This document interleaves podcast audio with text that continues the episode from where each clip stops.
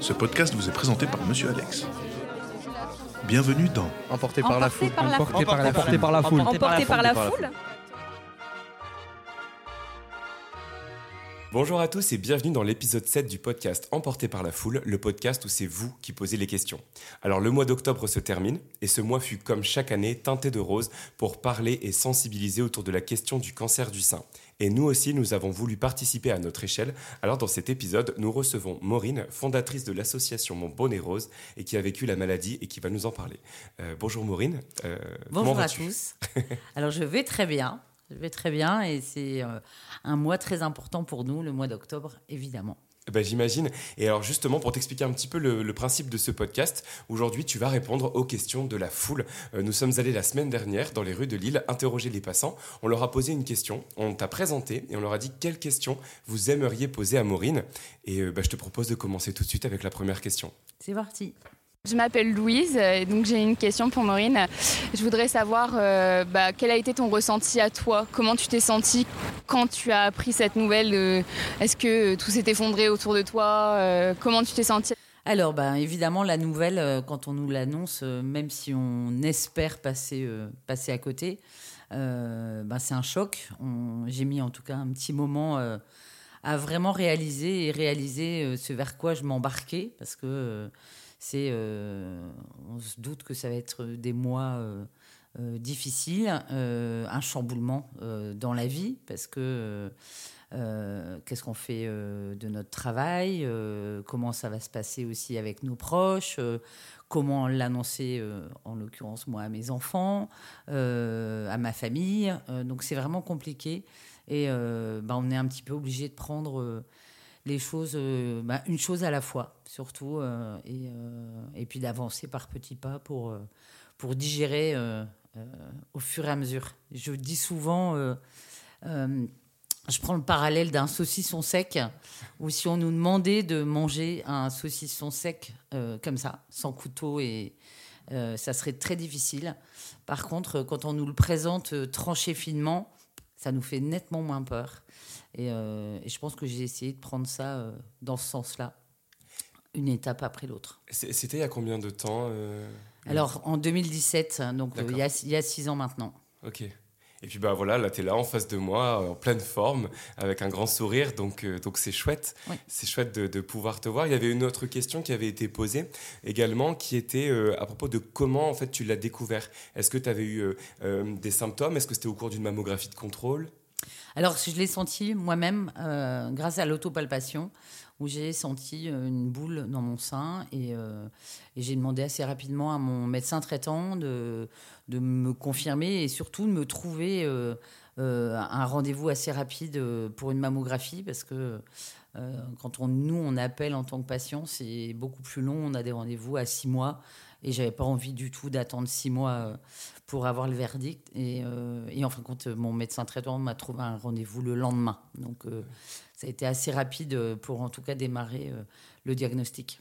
Oui, puis c'est important parce que enfin le, le- le temps est important pour traiter cette maladie. J'imagine que plus c'est pris en amont et, et mieux ça se soigne. Oui, comme dans bon nombre de, de tous les cancers, hein, même pas, c'est pas le bon nombre, mais tous les cancers, plus c'est diagnostiqué tôt, plus la chance de survie est, est grande. Donc euh, c'est important de s'en inquiéter. Et l'autopalpation, pour ça, euh, est un très bel outil euh, pour justement s'alerter très rapidement. C'est vrai que c'était important même pour moi d'aborder ce, ce sujet d'Octobre Rose et du cancer du sein euh, euh, en cette période parce que bah, j'ai été touché, enfin alors pas moi mais évidemment, mais, mais quoique j'ai entendu dire qu'il y avait des hommes Tout à qui fait. pouvaient euh, avoir un cancer du sein. Oui, oui, oui. Les hommes sont également concernés, donc alors à moindre échelle, mais euh, et c'est malheureusement quelque chose qu'on diagnostique tard parce qu'on n'y pense pas euh, du tout.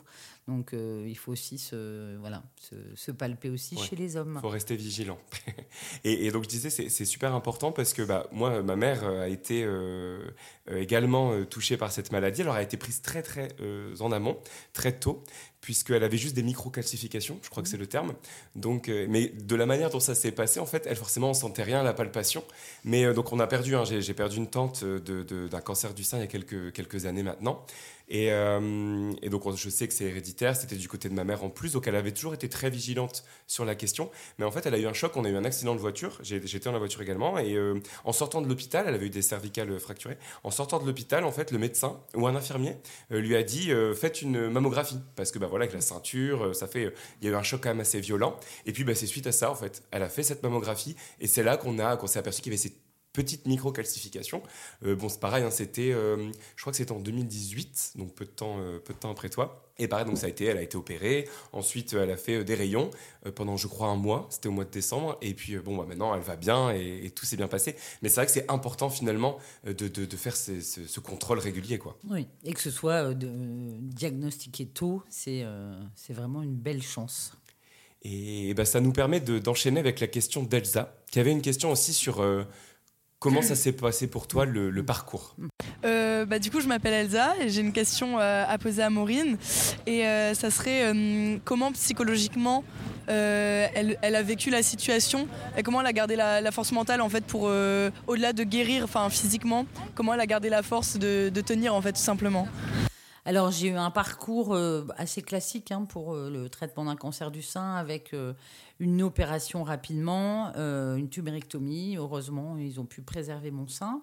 Euh, et ensuite, je suis partie sur six chimiothérapies et 30 euh, radiothérapies. Donc la radiothérapie, c'est tous les jours, du lundi au vendredi. Donc ça fait six semaines de radiothérapie. Donc ça donne 10, mois de traitement à peu près. Et j'ai été fortement entourée, heureusement. Euh, ça aide. Et puis, euh, comme j'ai pu dire tout à l'heure, le fait aussi de prendre étape par étape. Euh, je, comptais au niveau de la chimio, j'ai assez rapidement compté à rebours en me disant il ne m'en reste plus que quatre, il ne m'en reste plus que trois. et, et puis essayer de prendre soin de moi. C'est un temps qui m'a été imposé parce que évidemment je, me suis retrouvée en arrêt maladie. Et, et j'ai voulu remplir ce temps avec des choses que je ne pouvais jamais faire. Parce que quand on travaille, quand on a des enfants, on est euh, évidemment fort occupé. Et de me dire bah là ce temps-là, je veux pas le subir, je veux aussi pouvoir le choisir. Et, euh, et je pense que le fait d'avoir euh, pris soin de moi, fait des choses, que ce soit des longues marches, parce qu'évidemment le sport est important hein, pendant, le, pendant les traitements, de réussir à s'activer, ça traite la fatigue aussi, donc euh, ça permet aussi euh, le fait d'être moins fatigué, ben, de mieux supporter aussi moralement euh, les étapes. Et, et puis essayer de prendre, plutôt de se dire que dans cette maladie, notamment le cancer du sein, on est plus nombreuses à s'en sortir que malheureusement à récidiver. Et, et d'avoir une foi pleine et entière sur le fait que au niveau statistique, je serais dans le bon camp. Mmh. Et, et, je pense que le fait de positiver beaucoup, euh, mais en tout cas, euh, moi personnellement, je pense aider et, je crois beaucoup à ça. Le, mental et le, le, fait de voir le positif et de, de, jamais penser au négatif, c'est quelque chose qui a participé à te guérir, tu penses?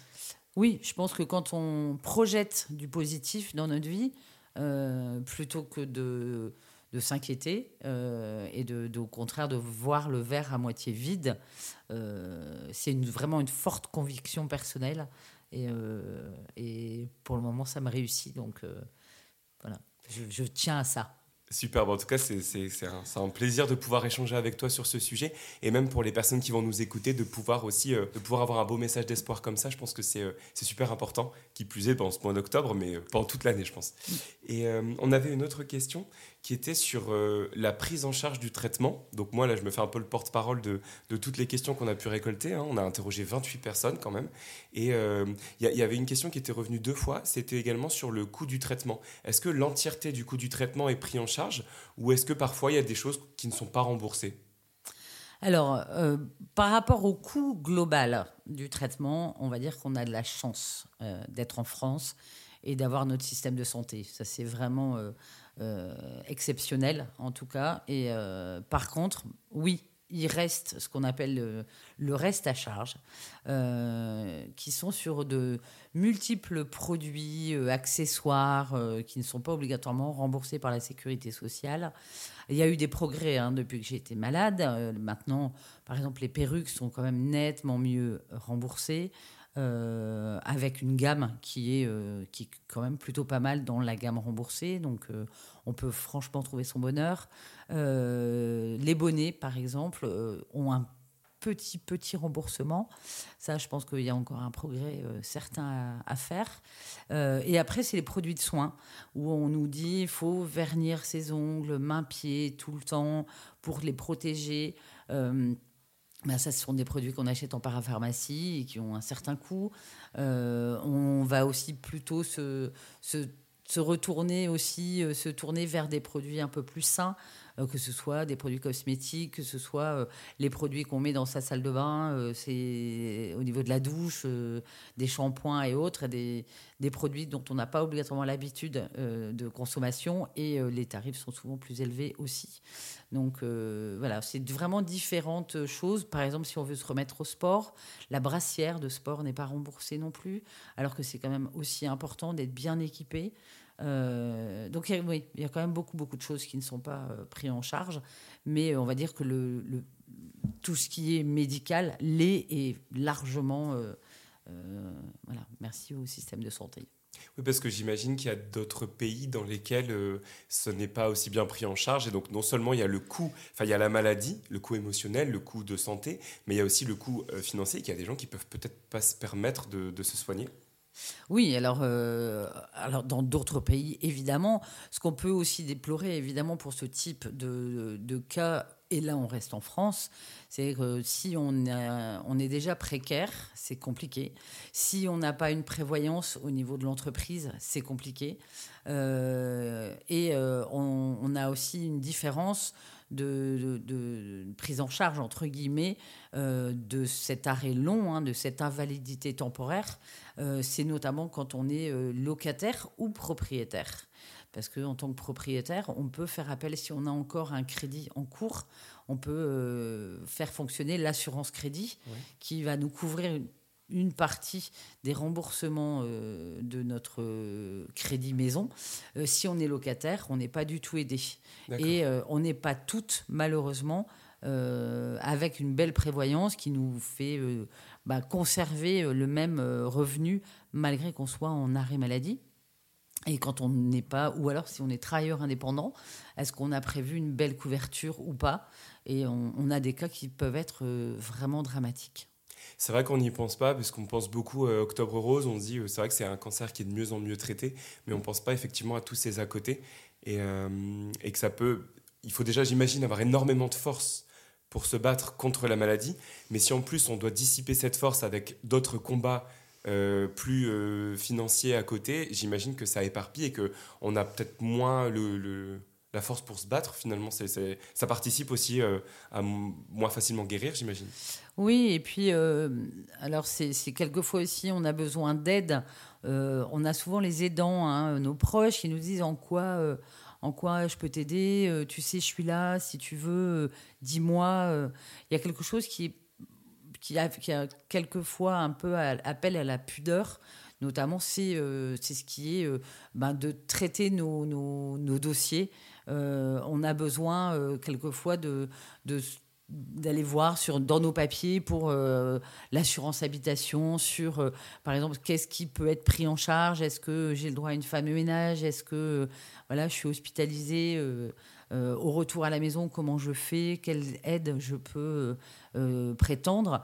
et ça, quand on a éventuellement autour de soi quelqu'un qui, qui, aime traiter ce genre de dossier ou passer du temps au téléphone et attendre que ce soit son tour. Euh, c'est aussi une façon d'aider un proche malade parce que euh, effectivement, on n'a pas d'énergie pour, euh, pour ce genre de choses et on développe quelquefois une phobie administrative pendant nos, notre arrêt maladie à cause de ça. D'accord. Mm. Oui. Mais justement, après, on va en parler de, de l'entourage et de comment aborder cette question. Mais avant ça, on va avoir une troisième question sur ton parcours. Euh, on voulait savoir si, euh, durant ta période euh, de traitement, il y a eu des moments où tu aurais aimé, enfin, tu avais une envie de baisser les bras, d'abandonner à cause du fait que ce soit difficile ou pas? Alors non, abandonner, je pense que c'est pas, voilà, c'est pas dans mon tempérament, mais je peux, je peux comprendre que certaines personnes trouvent cela dur. on est aussi accompagné, en tout cas, l'image qu'on peut avoir de la chimiothérapie, on va dire un peu dans les films où on passe notre vie à être malade ou au-dessus de la cuvette des toilettes ou des choses comme ça. On a quand même beaucoup de traitements euh, à côté pour euh, faire baisser les effets indésirables. Donc euh, c'est dur, c'est de la fatigue, c'est voilà, beaucoup d'effets indésirables, mais on réussit quand même à, voilà, à surmonter ça. Et je, pense que effectivement de voir les étapes petit à petit euh, et, pas trop lever le, voilà se dire oh, je suis parti pour 10 mois mmh. euh, de traitement c'est trop dur je pense euh, par contre de dire une, un pas après l'autre un petit peu quand, quand, on monte un escalier si on regarde l'entièreté de l'escalier c'est beaucoup par contre voilà une marche après l'autre on, on, y arrive et, et après alors moi à titre personnel bah, évidemment c'est mes enfants mmh. et voilà, qui m'ont évidemment fait, fait tenir. Quel âge avaient tes enfants au moment du traitement? 23 euh, et 26. Oui, donc c'était déjà des adultes et ils ont pu être un soutien. Euh, oui, oui, oui. Alors, euh, sachant que c'était un petit peu. Je voulais les préserver parce que. Ils, ils ont perdu leur papa d'un cancer. Donc, quand j'ai dû leur annoncer que leur maman était aussi concernée, c'est un peu compliqué. Mais voilà, c'est j'avais besoin aussi de leur montrer que, bah, j'allais moi m'en sortir, il n'y a pas de souci, et que j'étais vraiment battante pour, euh, pour qu'il n'y ait pas cette inquiétude-là. Et tu n'as jamais eu peur? Non, je pense pas. Tu n'as pas pensé? Tu, étais dans ton combat, marche par marche, et, et tu pensais pas à ce qui pouvait arriver d'autre? Non, parce que je pense que, enfin, il faut aussi avoir cette confiance euh, en, son équipe médicale et, euh, et, je trouve que ça participe aussi beaucoup, euh, et non pas être en défiance ou en, ayant des doutes sur est-ce que c'est le, meilleur protocole qu'on nous propose Aujourd'hui, ce sont des choix qui sont faits en, réunion collective, ce qui s'appelle RCP en oncologie. Et, et, donc, ce que nous propose notre oncologue, c'est ce parcours a été validé par d'autres médecins. Et, et donc, je pense que voilà, il faut, suivre et, euh, avec euh, voilà, tout, tout, tout l'espoir et le, le, positif. Et l'équipe médicale t'a rassuré également de son côté? Par exemple, quand on te l'a annoncé, on te l'a annoncé en te disant que tu avais des bonnes chances de guérir on, t'a préservé Oui, oui. Et puis, euh, alors, c'était un petit peu bizarre parce que mon oncologue m'a dit assez vite on vous a opéré, donc voilà, vous n'avez plus le cancer. Euh, ce qu'on va mettre en place maintenant, la chimio et la radiothérapie, euh, en gros, c'est qu'on va jouer les statistiques.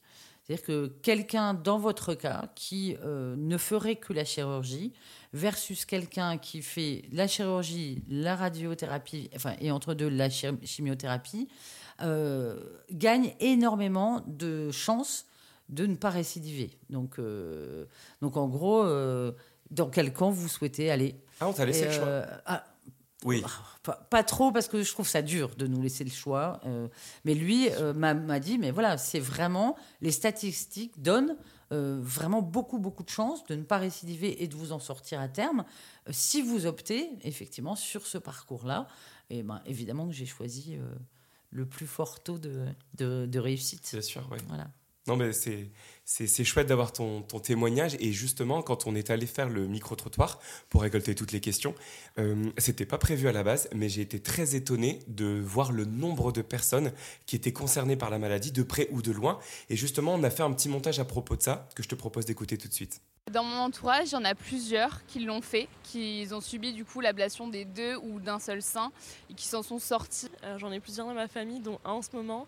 Je sais que c'est une période assez difficile et euh, c'est très douloureux pour les proches ou pour les personnes qui sont en train de se faire traiter. Ma tati, elle a euh, réussi à se battre contre son cancer. Euh, ma mère a un cancer du sein actuellement, donc bah, j'y suis confrontée un peu tous les jours.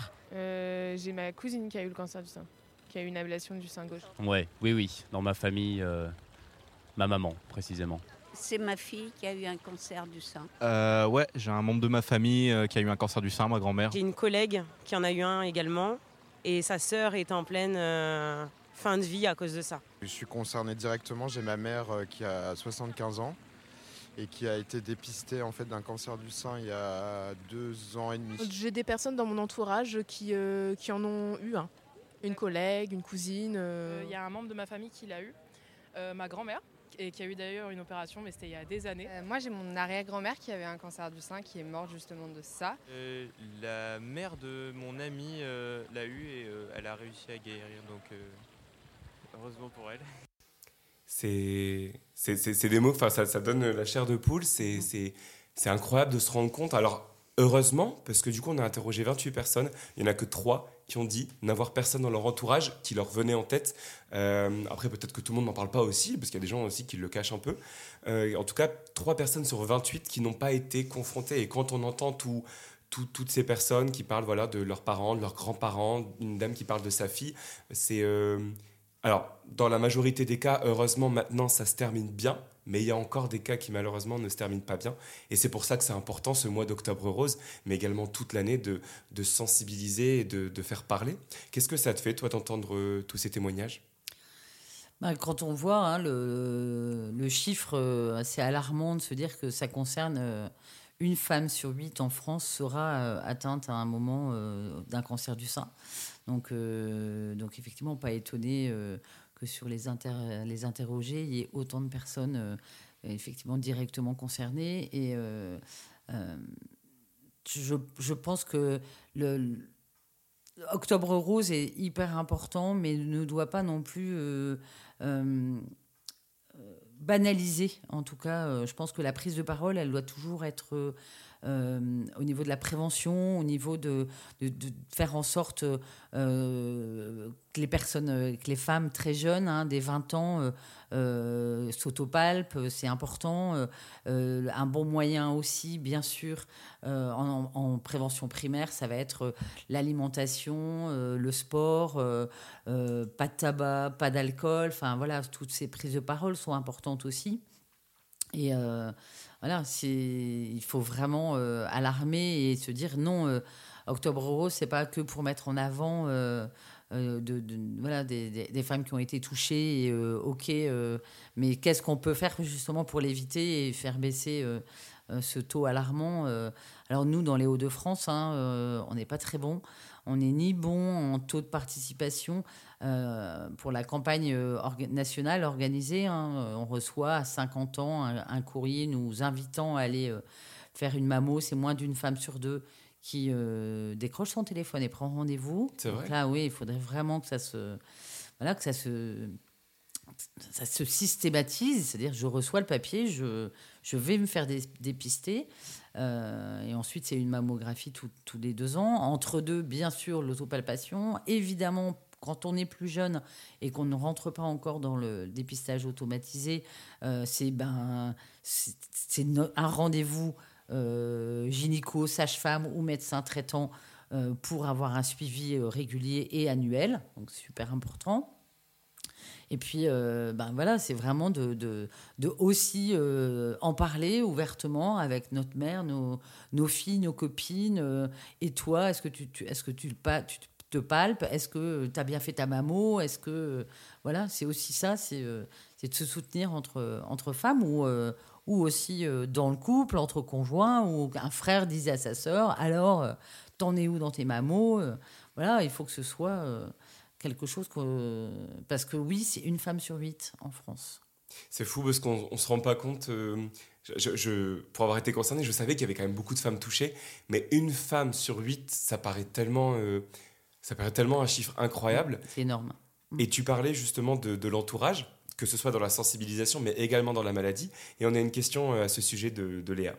Je m'appelle Léa, j'ai une question pour Maureen. Euh, Je voulais juste savoir, alors c'est un peu général, mais euh, juste la façon, la, euh, la meilleure façon pour vous d'accompagner quelqu'un qui passe par là, ce serait quoi? Qu'est-ce qu'on peut nous mettre en place, les gens qui sont bah, à côté de cette personne-là qui va se faire traiter ou qui attend sa chimio? Qu'est-ce qu'on peut faire nous pour l'aider dans ces moments-là? Parce que c'est pas forcément facile pour nous ni pour elle et on sait pas trop où se mettre. Alors le sujet est extrêmement vaste.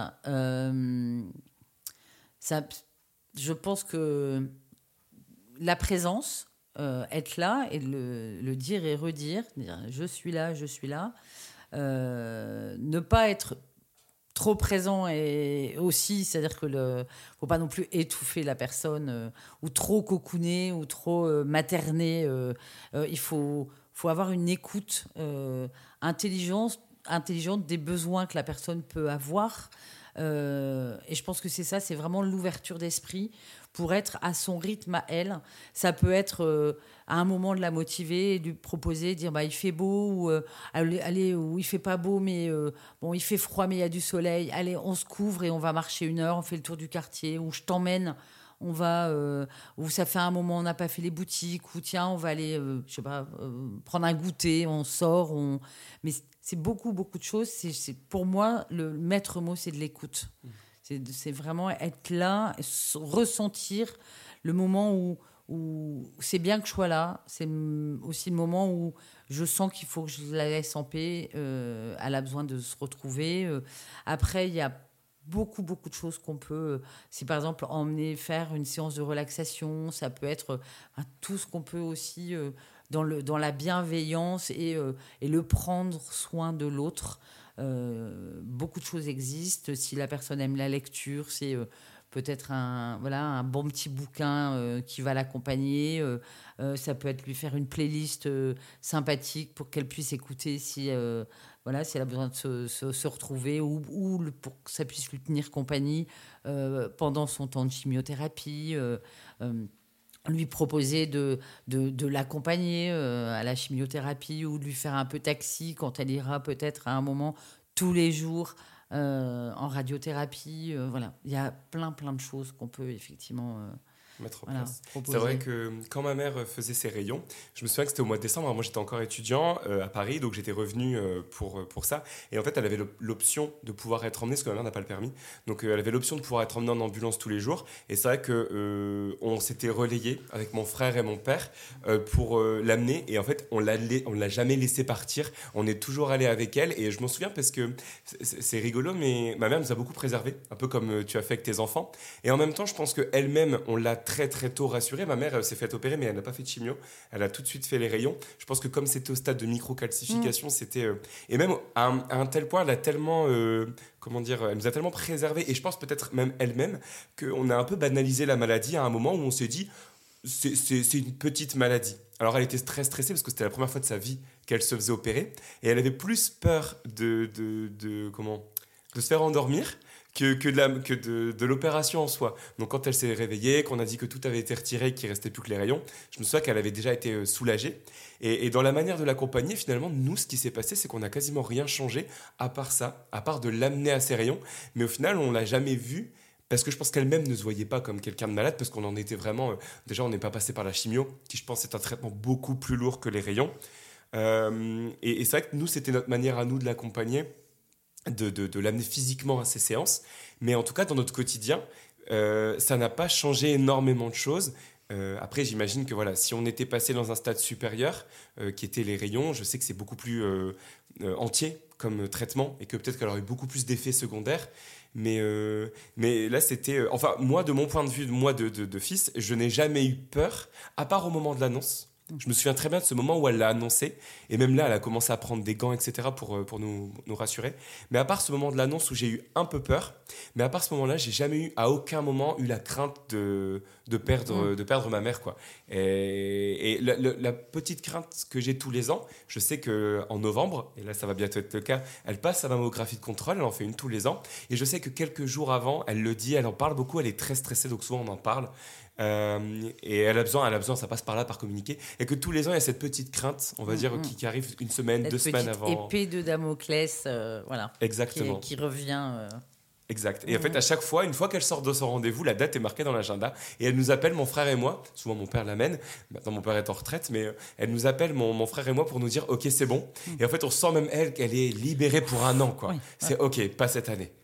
Parce que j'ai l'impression aussi qu'il y a toujours, ouais, comme tu dis, cette petite épée de Damoclès. Une fois qu'on a eu la maladie, on a vraiment peur de, de l'avoir une nouvelle fois. Bien sûr, c'est un, risque, hein, le- la récidive. Donc, euh, c'est pour ça aussi, c'est hyper important de, de, de s'écouter, euh, d'écouter ce que le corps euh, nous dit.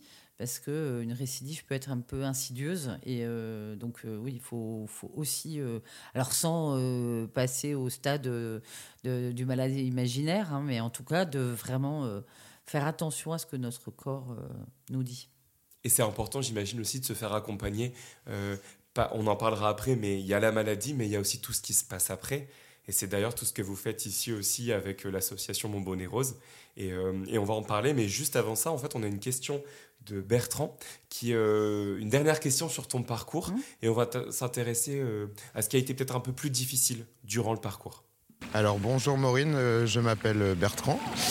Donc j'ai ma question c'est en fait dans votre parcours de, de malade, euh, finalement avec du recul, qu'est-ce qui a été le plus dur? Qu'est-ce qui vous aurait servi? Qu'est-ce que vous aviez peut-être attendu des autres que vous n'avez pas eu? Est-ce que vous avez eu des difficultés euh, voilà, qui finalement auraient pu être euh, réglées facilement? Je pense que sa question, c'est aussi une manière peut-être pour les personnes qui sont dans l'entourage de personnes euh, malades de... Est-ce qu'il y a des choses qu'on peut faire pour vous faciliter? On en a déjà parlé un petit peu, l'administratif, mais est-ce qu'il y a des choses, toi, de ton expérience personnelle ou des gens que tu as pu côtoyer qui reviennent parfois où on se dit, OK, là, on peut peut-être faciliter euh, ce quotidien? Euh, alors, ben, quand, on est malade, euh, on, a, on, parlait de préserver notre entourage et de, bien savoir doser ce qu'on dit à nos proches, ce qu'on ne dit pas à nos proches. Euh, parce que ben, tout dire à nos proches, c'est aussi euh, évidemment inquiéter nos proches, donc ça peut être compliqué. Euh, donc, dans quelle mesure on, on jongle entre une certaine transparence et en même temps un souhait de préserver aussi et de d'y faire attention. Donc, je pense qu'un un- un espace tiers, où c'est là où je pense que les aidants ne peuvent pas tout faire, mais ça, vient de nous hein, en tant que malades, hein, dans le, dans le fait qu'on ne veuille pas obligatoirement, enfin moi en tout cas ça a été ça, hein, de ne pas tout dire non plus. Euh, donc moi je me suis euh, tournée, j'étais accompagnée psychologiquement pendant, pendant cette période-là. Euh, et euh, il y a plein plein de choses euh, que j'ai trouvées difficiles. Euh, et en tout cas, mon engagement aujourd'hui euh, et ce que je peux mettre maintenant en place avec l'association, c'est en gros tout ce que j'ai expérimenté, tout ce qui a pu me manquer pendant mon propre parcours de soins, que j'essaye maintenant de mettre en place pour que euh, plus aucune femme euh, ne manque de ce type d'accompagnement euh, pendant son parcours, mais après, parce que le après est aussi hyper important, dans le sens où pendant qu'on on est en parcours de soins, on a nos proches, on a l'équipe médicale, on est quand même du coup assez entouré, euh, et quand on nous dit euh, à la fin de notre parcours de soins, bon bah c'est bon, maintenant c'est euh, un rendez-vous tous les trois mois ou tous les quatre mois, c'est une mammo par an, pour tout le monde, tout est terminé, pour tout le monde. Sauf Donc, pour nous. ouais, chacun retourne à sa vie. Voilà. Et vous, vous perdez. C'est ouf, tout le monde est termi- tout, voilà, tout le monde se dit ah ça y est, c'est super, ah, ça y est, ouf, c'est terminé pour toi, voilà, c'est fini. Bah non, parce que pendant le parcours, on a été euh, monosujet pour nous, c'est-à-dire que euh, et on n'a pas eu trop le choix, c'est-à-dire que notre agenda, c'est pas nous qui le gérons, c'est l'équipe médicale qui nous dit c'est voilà, faut venir à ce moment-là, c'est comme ça, c'est tel rythme, c'est euh, et donc on n'a même plus la maîtrise de notre agenda, on est voilà embarqué dans un tourbillon.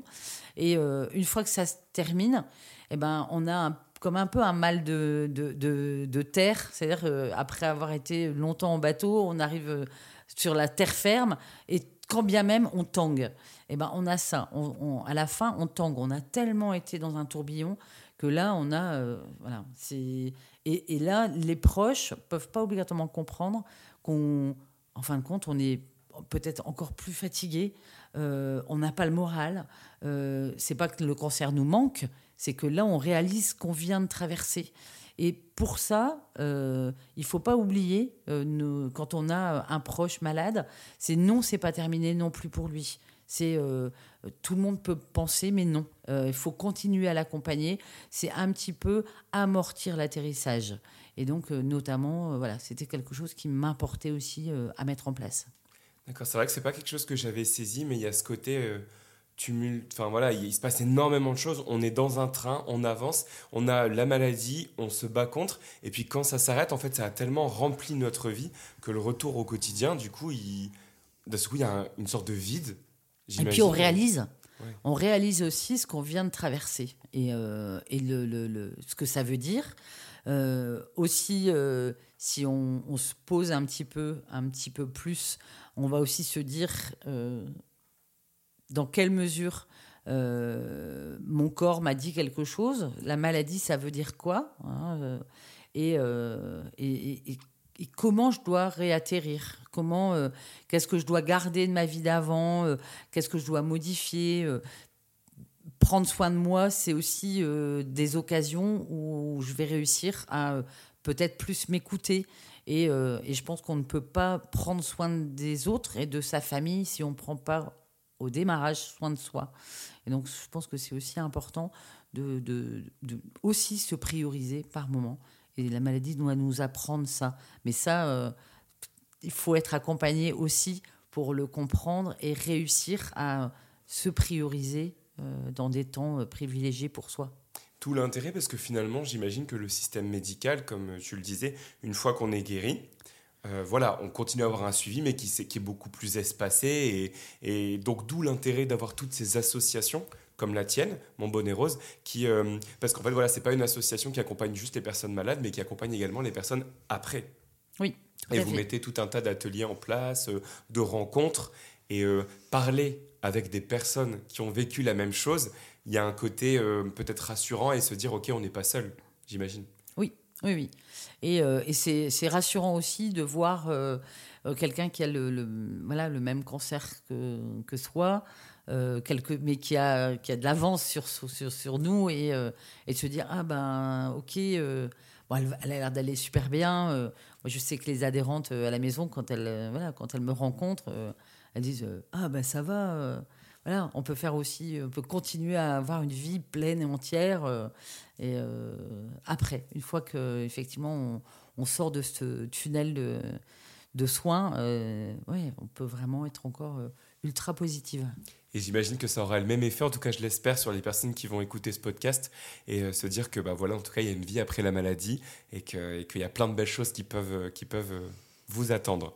Euh, on va parler maintenant, on en a parlé, on a un peu effleuré le sujet tout à l'heure justement du diagnostic. Euh, on a également interrogé donc beaucoup de femmes pour ce podcast et on leur a posé une question simple, c'est est-ce que vous-même vous faites des tests, est-ce que vous faites des mammographies, est-ce que vous faites euh, dépister Et euh, voici un peu la compilation de leurs euh, réponses. Alors moi j'en ai jamais fait personnellement mais je sais que ma maman elle en a déjà fait plusieurs parce qu'il y avait des, des suspicions en fait elle avait des boules et avec la palpation elle les a senties mais moi j'en ai jamais fait et je devrais en faire je pense. Faire des mammographies, on m'en a refusé une parce que j'avais pas 25 ans. Donc, euh, donc non, j'en ai pas encore fait. Oui, je réalise des mammographies régulièrement et c'est super pratique aussi. euh, la palpation, ça peut être fait juste par la sage-femme ou la gynéco qui vous suit régulièrement. Moi, je fais ça. Donc au moins une fois par an, ça c'est sûr. Non, jamais.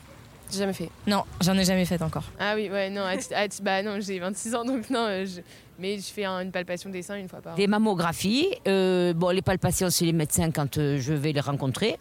Euh, mais sinon, je me fais suivre, oui, correctement. Je pense correctement par euh, les médecins et ce que la santé me propose. Euh, oui, oui, mais à l'âge que j'ai maintenant, j'en fais de moins en moins, mais j'en fais encore. Il n'y a pas longtemps, j'ai réalisé euh, un examen, je ne sais plus si c'était un- une échographie, je crois, du sein, enfin de mes, de mes seins. J'ai réalisé une échographie de mes seins à mes 20 ans. Euh, non, pas encore, mais je m'en suis rendu compte il n'y a pas longtemps, bah, du coup à début octobre, Euh, quand ma mère m'a parlé du coup bah, que c'était Octobre Rose. Je me suis dit c'est vrai qu'il faudrait que j'aille prendre rendez-vous parce que bah, j'en ai toujours pas fait et à 18 ans, je pense qu'il est temps quand même que j'en fasse une au cas où par précaution. Je vous ai vu parfois faire, euh, faire des gros yeux. Euh, c'est vrai qu'on a, on entend un peu de tout. Moi-même, euh, bon après je suis un homme donc je suis moins concerné, même si euh, je pourrais l'être. Mais de, mon point de vue, j'entends. C'est vrai que j'avais déjà entendu cette idée qui était que avant 50 ans, ça servait à rien de faire des mammographies. Alors, je pense qu'il ne faut pas non plus multiplier euh, les examens. Euh, je pense que le, on évoquait tout à l'heure euh, l'autopalpation, le fait de bien connaître ses seins. Euh, on s'alerte, euh, en tout cas si on s'alerte, allez voir un, professionnel de santé. Euh, ne pas hésiter à insister si vraiment on, est nous-mêmes inquiète, euh, de dire non, je, je souhaite euh, faire une mammographie pour, pour éloigner le- le- l'inquiétude. Euh, on a quelques, quelques adhérentes jeunes. Il y a dix jours, une petite jeune de 23 ans hein, qui, qui vient de terminer son parcours de soins. Donc euh, ça existe. Bien sûr, le plus grand nombre, c'est un peu plus de 80% des cancers du sein sont, diagnostiqués après 50 ans.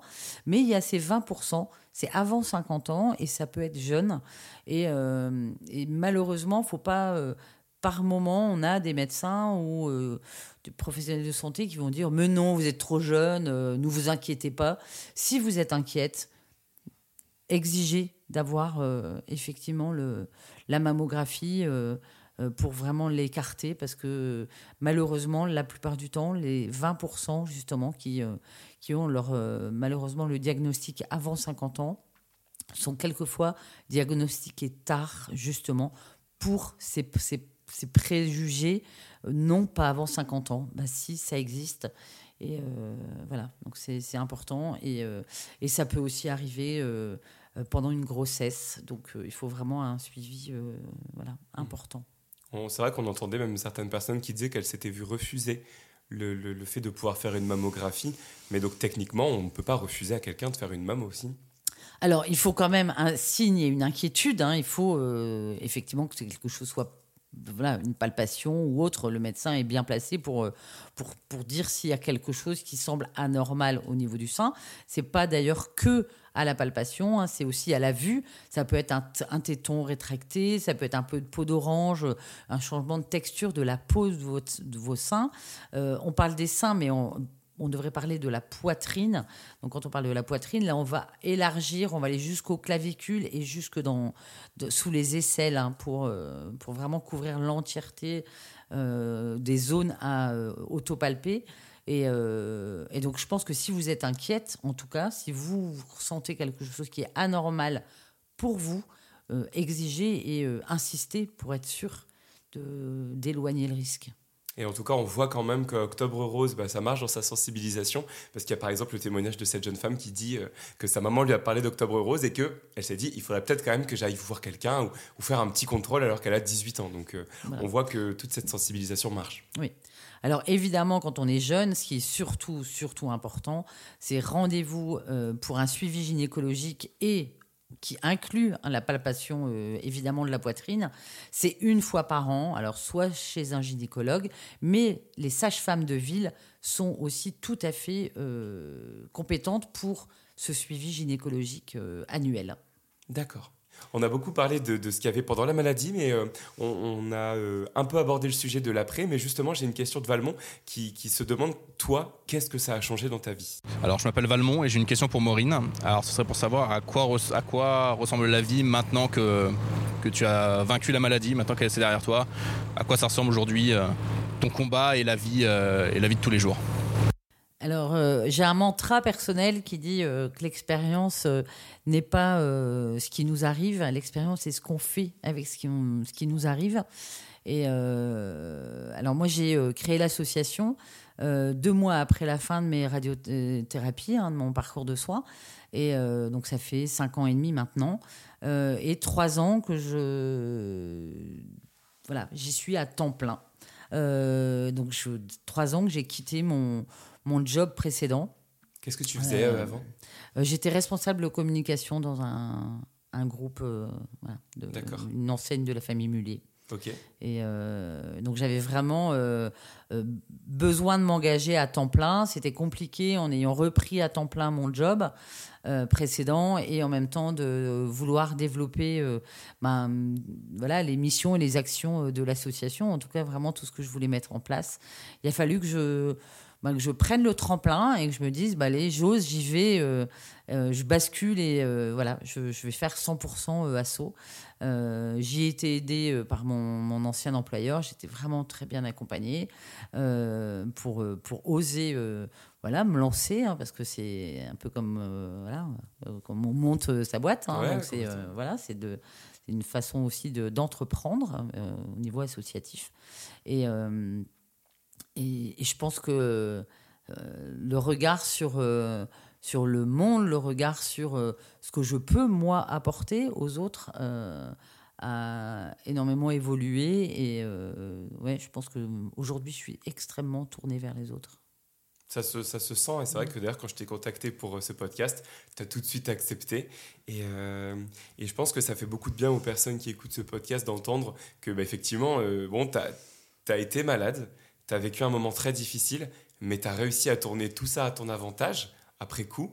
Et aujourd'hui, tu aides les autres et ça a changé ta vie parce que tu as quitté ton précédent travail, euh, tu tu- tu t'es lancé dans le milieu associatif. Maintenant, euh, et d'ailleurs, c'est peut-être le moment d'en parler un peu parce que là, on est dans, actuellement dans la maison. Donc, ça s'appelle la maison euh, Rose. Mon bonnet- la maison Mon Bonnet Rose. La maison Mon Bonnet Oui. Rose. Donc là, on y est. Alors là, on est dans une salle où je vois, il y a une table derrière moi, un peu de, de, soins, une table- comme une table de massage. En fait, qu'est-ce qui se passe ici dans ces, dans ces maisons? Alors, on propose euh, plein, plein de choses. Euh, donc, pour les femmes euh, atteintes de cancer, cancer du sein, mais pas que. Euh, et donc, on a quatre catégories euh, d'activités. La première catégorie, et qui est pour moi très, très importante, c'est le sport. Parce que dans le cadre d'un cancer du sein, euh, faire du sport pendant et après le, parcours de soins, de façon régulière, bien entendu, va diminuer de 25% le risque de récidive. C'est le meilleur levier non médicamenteux qu'on puisse avoir pour éviter les récidives. Donc, euh, mettons-nous tout au sport. Voilà. Euh, donc, euh, on propose aussi bien du yoga, du sport adapté, de la marche nordique, du pilate, de la pagaie sur la 2, de l'escalade. Et ça, c'est avec, en partenariat avec d'autres associations. On fait également du tennis adapté. Ensuite, on a tout un, pan sur l'esthétique. On a une socio-esthéticienne, donc euh, par exemple euh, pour des soins visage, mais aussi euh, apprendre à dessiner des sourcils quand on les a perdus, ou euh, poser un beau trait d'eyeliner pour euh, euh, faire en sorte qu'on ait encore un regard un petit peu soutenu parce qu'on n'a plus de cils. C'est des étapes qui sont aussi importantes pendant le parcours de soins. Ensuite, on a tout un aspect détente. Là, effectivement, la table de massage va être utilisée aussi bien pour des séances de reiki, de shiatsu, de réflexologie plantaire, juste des massages aussi, des massages détente, bien-être. On a un- une coach santé aussi pour des entretiens individuels, pour essayer bah, de- de venir poser un petit peu ses craintes, ses envies, ses intentions. Euh, et ensuite, on a aussi tout un pan euh, d'ateliers. Donc, aussi bien des ateliers créatifs, par exemple, on fait de la couture, du bijou, de l'aquarelle, euh, mais également des ateliers de développement personnel. Mais c'est aussi, par exemple, un atelier de, retour à l'emploi, parce que ben, quand on est en arrêt depuis euh, un petit moment, euh, commencer à se préparer à la reprise, soit dans son ancien job, et parce qu'on était juste en arrêt maladie dans son voilà dans on était en CDI, mais ça peut être aussi euh, savoir ben voilà l'après qu'est-ce que euh, voilà après mon arrêt qu'est-ce que je mets en place pour aussi euh, retourner au travail et que ce soit un succès. Euh, donc beaucoup beaucoup de choses. Et où on peut vous retrouver alors, euh, les, les- les- géographiquement parlant déjà? Alors, on a deux maisons. La première ouverte depuis bientôt trois ans et demi, qui est à Marc-en-Barreuil, donc euh, dans la banlieue, banlieue lilloise. Et la deuxième ouverte depuis un an et demi, qui se retrouve à 800 sur la côte d'Opale, entre Calais et Boulogne-sur-Mer. Et j'imagine que l'objectif, c'est de se développer et d'en avoir de, de plus en plus à l'avenir. Alors, la, question, le prochain projet, euh, et qu'on mène euh, déjà depuis un petit moment, c'est euh, de faire de la levée de fonds et on est en, en chasse, en- on essaye de trouver un espace où on pourrait euh, soit acheter, réhabiliter ou faire construire la maison rêvée, donc pour remplacer celle de Marc en Barol qui devient vraiment trop petite euh, et qui n'est pas tout à fait adaptée parce qu'il y a beaucoup de marches, voilà. Et donc on aimerait bien plutôt un, un principe de plein pied, à peu près sur 500 mètres carrés, pour euh, non seulement évidemment continuer à accueillir et mieux accueillir nos adhérentes. On a à peu près 250 femmes actuellement hein, qu'on accueille, euh, mais également de pouvoir élargir et pouvoir accepter aussi et euh, accueillir et aider les aidants et la famille. Donc ça, c'est aussi quelque chose qui nous tient à cœur.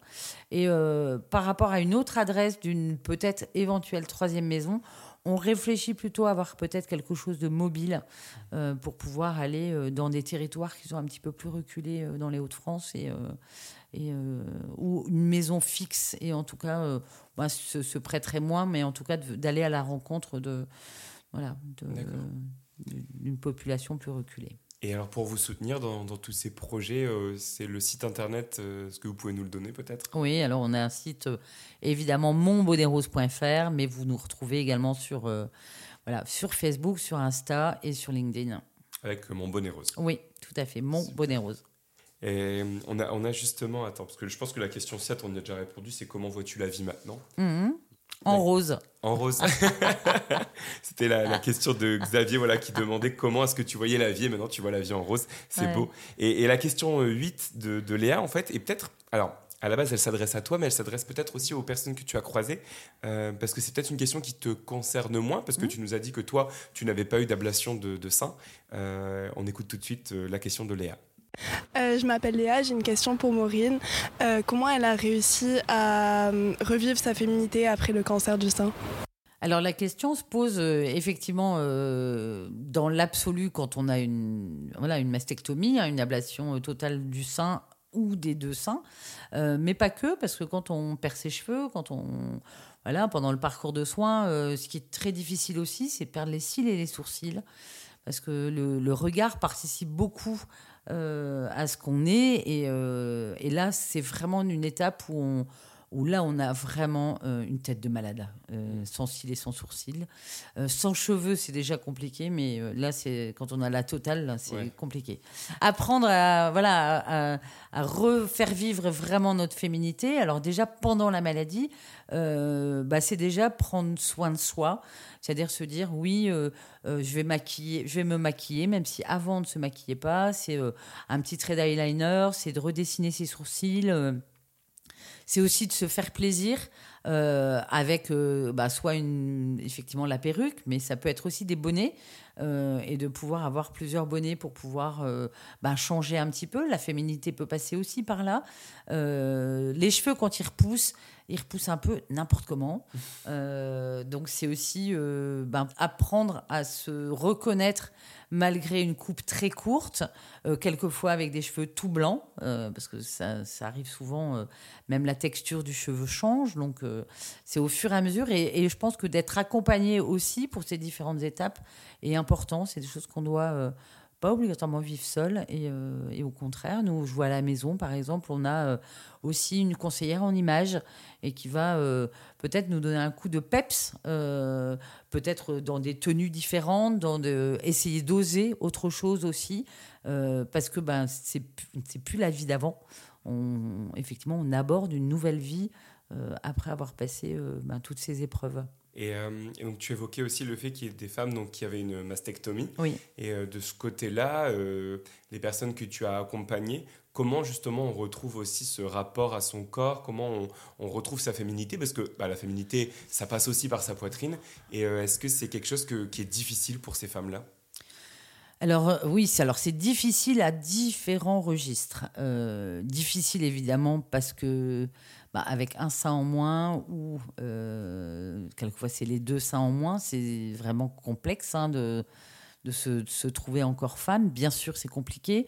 Euh, ensuite, c'est euh, quel type Est-ce que si je vais prendre des prothèses de vraiment être bien bien accompagné aussi sur ce choix-là. Le choix de, de sa lingerie pour, euh, pour être confortable avec une prothèse. ensuite, ça peut être le choix de se faire reconstruire ou pas. C'est aussi un choix difficile à faire. Et une fois qu'on a choisi, euh, le, par exemple, le fait de se faire reconstruire, euh, quelquefois, c'est le choix de la méthode de reconstruction aussi, qui implique vraiment euh, différents, différentes étapes. quelquefois, c'est six opérations pour arriver enfin à être reconstruite. Donc, ce sont des choix très difficiles. Euh, c'est là aussi où c'est très important d'être euh, au sein d'une communauté de femmes qui, euh, qui vont traverser ça pour aussi avoir ces échanges d'expériences et de pouvoir bien poser son choix. Certaines femmes vont au contraire choisir de ne pas se faire reconstruire, mais par contre d'avoir un tatouage qui voilà, va aller chercher un- une autre façon de se trouver féminine et d'occuper en tout cas cet espace et de le remplacer par autre chose. Et est-ce que justement tout ça, ça fait également partie de la thérapie? Est-ce que tout ça est pris en charge aujourd'hui par euh, la sécurité sociale, cette reconstruction post-opératoire? Alors évidemment, tout dépend où euh, vous souhaitez vous faire opérer. On a toujours hein, la, dif- la différence privé-public, évidemment, avec euh, des surfacturations, hein, des dépassements d'honoraires. Donc ça, c'est c'est aussi, euh, voilà, où euh, vais-je aller me faire reconstruire Euh, Et après, ce qui est tatouage, euh, quelquefois, ça peut être aussi après reconstruction, tatouage en 3D de l'aréole. Euh, Il y a des, vraiment des différents niveaux de, de remboursement. Si le tatouage de l'aréole a été fait juste post-opératoire ou pas, c'est quelque chose qu'on fait après. Si on le fait effectivement dans son centre de soins, certains euh, en sont équipés de professionnels formés à ça. Euh, mais par contre, ce qui est tatouage de, en décoratif, on va dire, n'est pas pris en charge. D'accord, ok. Il y a certaines réflexions en cours, mais euh, c'est pas encore le cas. Mais les choses peuvent évoluer encore dans, dans le bon Oui, sens. oui, oui, oui. Mm, mm. D'accord, très bien. Bah écoute, maintenant c'est le, le moment de la dernière question. Et justement, il y a Caroline qui va nous parler de tout ce qui se passe en ce moment. Je m'appelle Caroline et j'ai une question pour Maureen. Euh, Qu'est-ce que ça te fait, euh, tout le travail qui est fait autour euh, d'Octobre Rose? Alors, bah, c'est- assez mitigé euh, au niveau d'Octobre Rose parce que, euh, et d'ailleurs sur les réseaux, hein, on, voit, euh, on voit des prises de parole. euh, effectivement, euh, le cancer du sein, c'est pas qu'en octobre, c'est toute l'année. et c'est pas que le cancer du sein. Il y a pas, c'est le plus important, en tout cas le plus, celui qui, qui touche le plus les femmes, certes, mais il ne faut pas non plus oublier les autres. C'est pour ça que nous, à la maison, on accueille euh, les femmes qui, sont atteintes de, tout cancer. Donc voilà, on n'a pas de discrimination au cancer là-dessus. Euh, on a évidemment bon nombre de, d'entreprises aussi qui prennent à bras le corps euh, le Octobre Rose, que ce soit commercial ou pas. Euh, alors pour nous, euh, à Montbonnet Rose, on a des partenaires euh, qui, euh, qui ont souhaité communiquer sur Octobre Rose avec nous et faire par exemple des produits partage. C'est quand même ce qui nous fait vivre aujourd'hui. C'est quand même plus de 90% de notre budget est rempli par ces partenariats. Donc, évidemment, c'est hyper important pour nous. Je dis souvent, pour nous, Octobre Rose, c'est euh, le décembre de l'ostréiculteur. C'est pas le moment d'être en congé ou, Ouais. ou voilà, de, de se sentir mal parce que c'est vraiment euh, hyper, hyper important. Euh, ce que nous, on essaye de faire à Montbonnet Rose, c'est que, par exemple, chez chacun de nos partenaires, euh, on va porter, en accord avec eux, on va faire une- un atelier de sensibilisation en interne avec eux pour que les collaborateurs soient tous concernés et que ce soit pas simplement une opération commerciale de plus dans leur année chez eux. Donc, euh, on essaye vraiment de- de- d'allier les deux et que ce ne soit pas simplement euh, voilà, euh, du rose dans, dans, dans leur catalogue ou dans leur, voilà, dans leur magasin ce mois-là. Donc en gros, c'est vrai que même en, la route, en venant ici, j'ai vu sur un des bâtiments près de la gare de Lille, un grand bâtiment avec le gros signe rose. Et c'est vrai que parfois on a tendance à se demander si euh, le côté, le message, enfin le- le- l'action, le, la tendance Octobre Rose n'a pas pris un peu le pas. Parce que c'est vraiment le cancer dont on parle le plus. Enfin, il n'y a aucun autre. Parce que pour le mois de novembre, il me semble qu'il y a aussi le Movember. Tout le- à fait. C'est pour le cancer de. Alors, je ne sais C'est plus. c'est masculin, on va dire, oui, c'est testicules et prostate. Voilà, c'est ça. Mm, Mais c'est mm. qu'il n'y a pas ce retentissement qu'à Octobre Rose. Non. Euh, donc, Octobre Rose, voilà, on l'a entendu pendant ce podcast, pendant les, les interviews qu'on a pu faire. C'est un formidable moyen de faire un rappel à tout le monde. Mais c'est sûr qu'il faut pas oublier que bah, le cancer, il prend pas de vacances et que c'est pas juste en octobre en fait, Voilà. c'est toute l'année. Hmm. Alors nous, nous c'est notamment euh, le, le pourquoi on, on a euh, également un, un challenge. euh, alors on a un premier challenge qui est au moment du mois d'octobre, qui est le challenge couture. C'est un challenge qui, qui motive les gens à collecter des t-shirts au mois de septembre, à les transformer euh, au mois d'octobre en bonnets de chimiothérapie et au mois de novembre, ils vont les déposer dans leur centre de soins près de chez eux. C'est un challenge qui est national. Et euh, l'année dernière, on a fait 53 000 bonnets de chimiothérapie donc qui ont été distribués dans le centre de soins pour être offerts gratuitement aux femmes qui démarrent une chimio. Euh, et euh, par contre, on, on parlait d'activité physique et l'importance de l'activité physique tant en prévention primaire, mais également en prévention de la récidive. Du coup, c'est au mois de, au mois de mai, et on ne voulait pas que ça soit au, mois d'octobre, pour justement un petit peu dire un rappel au mois de mai. Oui, euh, le cancer du sein, c'est toute l'année. Euh, c'est un challenge de marche où euh, tout le monde peut s'inscrire pendant, pour, pendant trois semaines, marcher le plus possible et, essayer d'imprimer des bonnes habitudes. Et de se dire, bah voilà, si pendant le challenge, je vais chercher ma baguette à pied, peut-être que je peux le faire toute l'année. Donc euh, voilà, essayer de mobiliser euh, et motiver tout le monde à l'activité physique. C'est important pour nous. D'accord, bah c'est de très belles actions en tout cas.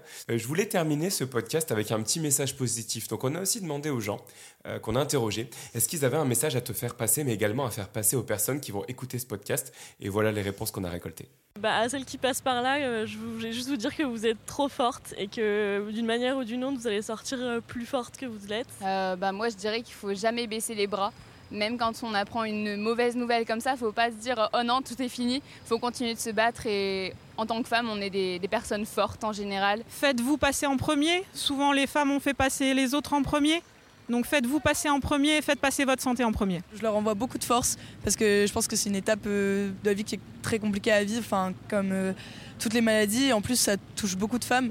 Donc euh, beaucoup de force et beaucoup de courage. C'est pas facile, mais, euh, mais on parle quand même d'une maladie qui est aujourd'hui bien traitée, bien prise en, bien prise en charge aujourd'hui en France. Et, euh, donc euh, courage. Euh, c'est qu'elles aient beaucoup de courage et qu'elles aient, euh, qu'elles soient très bien entourées et surtout qu'elles n'aient pas honte de leur maladie. Même si elles se transforment, même si elles se voient changer, il faut, euh, ça passe par là pour réussir euh, le combat et, et battre la maladie. Euh, à toutes les femmes qui nous écoutent, euh, je leur souhaite plein de courage dans, dans leur prise en charge, qu'il existe euh, plein de solutions thérapeutiques actuelles et qu'il y en a d'autres en développement, que certains cancers, où je ne suis pas expert, mais je pense que la majorité actuellement sont quand même bien pris en charge euh, et qu'il y, y a toujours un espoir de guérir euh, derrière cette maladie. Bah, pour soutenir, je dis qu'il faut vraiment euh, jamais désespérer, qu'il faut toujours se battre en fait et lutter.